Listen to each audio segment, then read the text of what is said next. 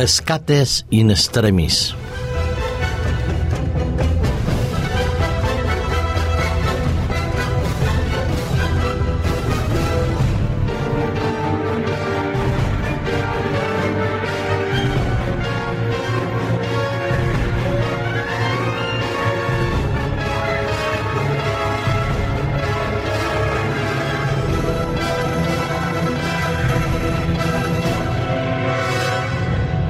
Muchas veces habremos dicho que para estar seguros en esta vida hay que andar con los pies sobre la tierra, dando por entender que la estabilidad de nuestra vida depende de la racionalidad de nuestras acciones y de la reflexión de nuestros pensamientos y de nuestros actos.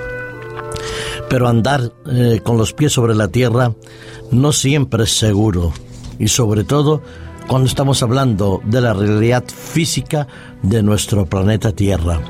Sí, la Tierra, este planeta hermosísimo en el cual vivimos, el planeta azul, cuyo 75% es el elemento líquido y el otro 25% aparentemente es un elemento bien sólido, pero que de sus entrañas de la Tierra surge el magna y surgen los terremotos, los temblores, los volcanes, las erupciones.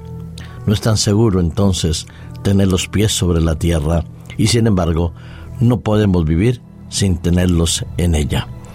Lo cierto es que cada vez que la tierra tiembla, cada vez que hay un movimiento sísmico, aquellas personas que lo sienten, que lo escuchan, que lo oyen y que lo sufren, viven absolutamente eh, circunstancias dramáticas y si ha habido un sismo o un terremoto, como solemos decirle de una u otra manera, de ciertas magnitudes, si se pasa en lugares donde la construcción, la vivienda no está preparada para soportar esos movimientos telúricos, entonces aparece la tragedia, la muerte, el sufrimiento, el dolor, la pérdida de los bienes materiales, la pérdida de la vida y comienza el drama humano hacerse eco en los medios de comunicaciones.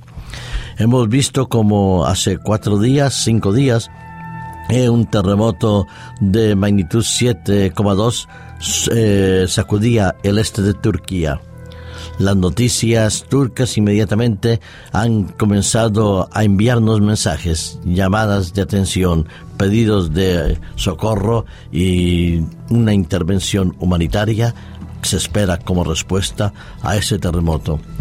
Y hemos visto cómo los edificios, las casas, han ido cayendo a través de las diferentes réplicas que se han producido. Más de 400 víctimas mortales, 1.300, 1.500 heridos, y eso no es el fin. Seguro que habrá más víctimas, más heridos, pero el drama humano está servido con temperaturas bajo cero, han tenido que trabajar día y noche los servicios de socorro para poder buscar si hay algún superviviente en medio de esas ruinas, en medio del frío, en medio del dolor.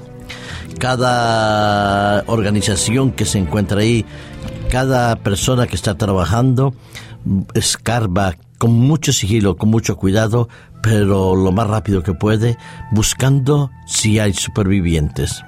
Y como en medio del milagro, de, en medio de la muerte, surgen entonces poco a poco algunas víctimas que son rescatadas. Hemos visto aquellas mujeres, aquellos jóvenes que han podido salvar su vida, mientras otros perecían. Anoche mismo había un joven de 12 años que cuando lo sacaron preguntó simplemente qué horas eran y a los pocos instantes moría y la muerte ganaba una batalla más.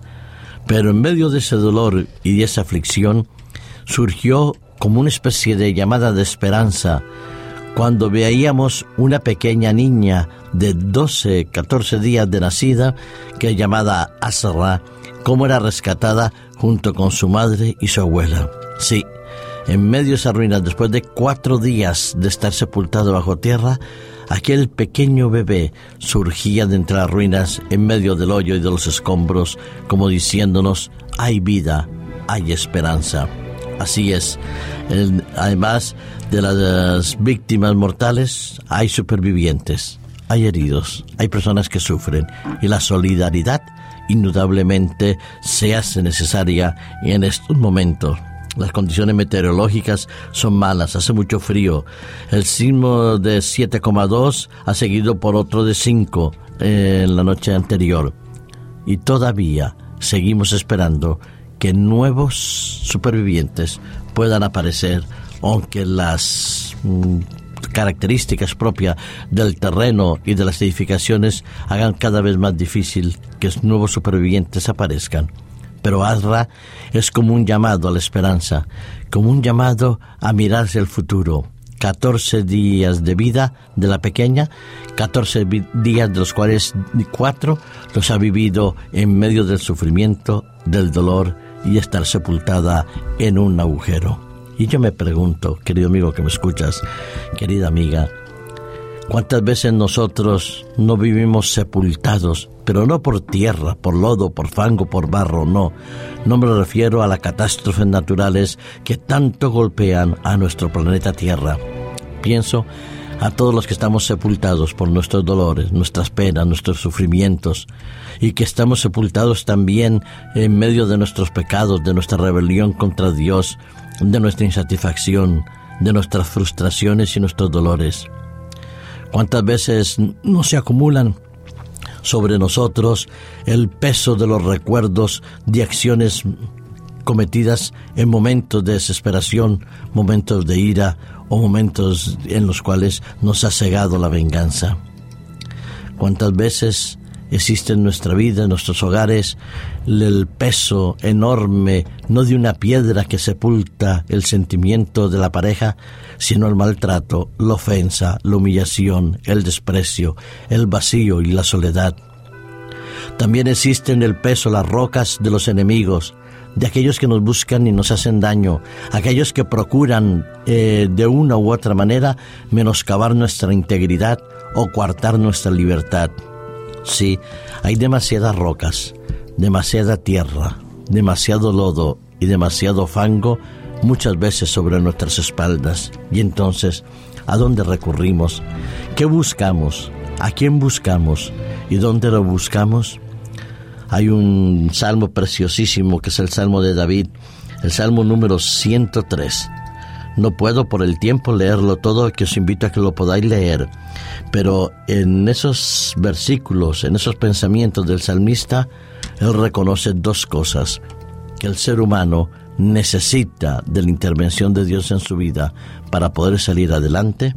Y del otro lado, que él reconoce también que Dios es grande, maravilloso, que sus bendiciones están por encima de nuestras adversidades, de nuestros dolores y de nuestras frustraciones e insatisfacciones. Me gustaría dejaros con tres versículos para que podáis guardarlo en vuestra mente y en vuestro corazón, hoy y siempre. El versículo 2 al versículo 4. Bendice alma mía Jehová y no te olvides de ninguno de sus beneficios, porque Él, Dios, es quien perdona todas nuestras iniquidades, el que sana nuestras dolencias, el que nos rescata de la fosa de la vida, el que nos corona de favores y misericordias, el que sacia de bien nuestra boca, de modo que nos rejuvezcamos como el águila. Lo he puesto en plural, pero cada versículo, cada pensamiento lo puedes hacer tuyo, propio, privado, recordándolo en los momentos de dificultad y en los momentos de adversidad, porque Dios es el que nos rescata en medio de la adversidad y nos da una nueva oportunidad de una nueva vida plena y feliz. Que Dios te bendiga y te guarde, querido amigo radio